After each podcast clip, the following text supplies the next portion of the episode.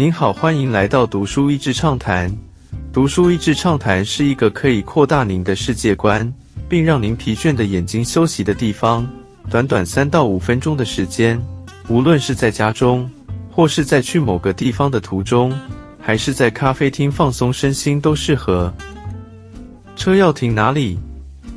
虽然本书是以美国作为主要的讨论主角，但各国的城市其实或多或少。都有类似的影响。去过美国的人一定都知道，除了少数几个公共交通稍微可以的城市之外，如果没有车，就像是没有脚一样。本书的作者从二十世纪福特 Model T 大量生产开始说起，碳见结合石油产业的政策影响力，美国逐渐形成了一种以汽车为主要出行工具的设计理念。甚至可以说，这样的政策一定程度的是让没有汽车的人受到惩罚，包括极大的不便利、不安全、难以找到工作等。停车政策，美国有许多城市之所以建有这么多的停车位，是因为当初设计的时候希望能够同时兼顾车子都有位子，人不用走太远，停车需要是免费的。随着时间的演变。难以兼顾的这三个条件，造成了人们把珍贵的土地面积让给了汽车，甚至在政策上是有最低停车空间的一个限制。因此，这样的政策在二战之后的美国，许多传统的 townhouse 被必须附上足够停车位的水泥大厦给包围，甚至取代了。原本可以用来绿化的土地，也一部分的要牺牲用于停车。因此，许多的城市也产生了温度升高以及容易淹水的现象。许多都市中的停车位是上班时间或是商店营业时间才有人来使用的，也就是说，每天有将近一半的时间，那些停车场几乎都是空的。这样的最低停车限制政策，也产生了用复活节的人流量来盖教堂的现象，让许多城市从卫星照片看起来。有一大部分的土地是用于停车，因为土地开发商要转嫁这些成本，这样的政策也造成房价不断升高的恶性循环。车位之争，可是这样僧多粥少的情况，也直接对人们的行为产生的影响。在书中描述每年因为抢停车位而发生的暴力事件，是时有所闻的。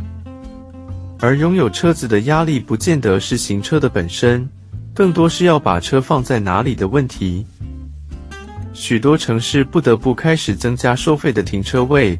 所以针对停车计费员的暴力和歧视，也是另外一个衍生出来的问题。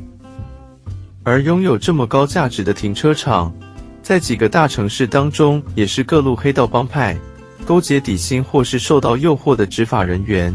产生难以核对的超大金流的方式。书中甚至有一个故事，是纽约一个知名的冰淇淋餐车，因为必须卡在路边好的位置，除了随身要带着球棒武器之外，更是要周旋在黑白两道中间求生存。方便带来改变。书中提到了一位特别的人物，是美国俄大学的一名教授 Donald Shoup。他坚信这样子的城市设计是大有问题的，于是他钻研在这么一个冷门的议题上，也因为这样在学校大受欢迎。后来他的影响力远超出自身的校园，在社群媒体上可以找到他的忠实跟随者 The Shipistas 的账号，是人们分享美国各种因为停车位造成的荒唐现象。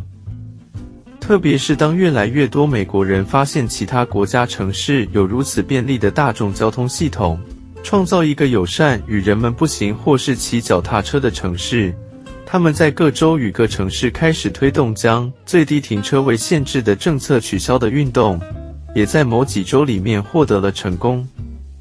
新冠封城，结果一场新冠疫情下来，部分美国人发现没有车的生活。原来并不是无法想象的，因此某些人的远距工作，因着线上购物运送的方便性，也因着共享行车的盛行，人们开始思考为什么要贡献这么多的都是土地面积给汽车。特别是当许多餐厅在疫情期间在餐厅以外的停车场设为户外通风的用餐空间，更让人感觉好像是更高品质的一种城市样貌。改变可以缓慢，但不能停下。要让整个美国从以车为本的都市规划，更倾向于以人为本的考虑，一定是需要很多的时间。不但自动驾驶技术的发展会让车从拥有权逐步转成使用权，但更重要的是，人们开始相信方便步行的城市生活圈是有可能的，商店、企业与住家邻近，并且有绿化空间是有可能的。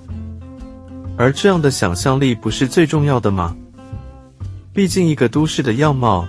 其实最终是来自于居住在当中的人们共同的文化和信念。经过时间的演变下所形塑出来的。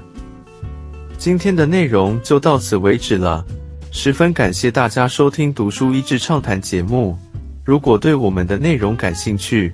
欢迎浏览我们的网站 d a s h e z 点 net，或是关注我们的粉丝团“读书益智”，也可以分享给您的亲朋好友。欢迎继续关注我们下一期节目，下次见。